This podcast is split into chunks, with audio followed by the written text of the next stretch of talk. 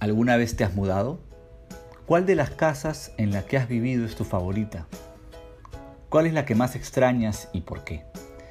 Mi nombre es Antonio Gasís, autor de 13 casas, y todos mis recuerdos de niñez están entre las mismas paredes y pasillos.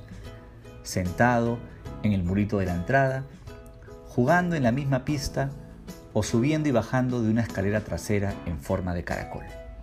De niño, Siempre me pregunté lo que significaría mudarme, cambiar de lugar, volver a empezar, conocer un nuevo parque. En ese aspecto, la historia de Edmundo, el protagonista de esta historia, es bastante distinta a la mía.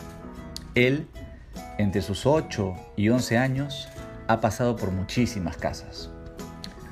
Esto lo ha llevado a conocer muchos lugares y también a muchas personas a tener experiencias por distintos lugares de la ciudad, lo cual siempre es interesante, pero el moverse tanto, el cambiar tan seguido de ambiente, insertó en él una profunda sensación de desarraigo, de no tener una raíz a la cual volver, de no tener casa.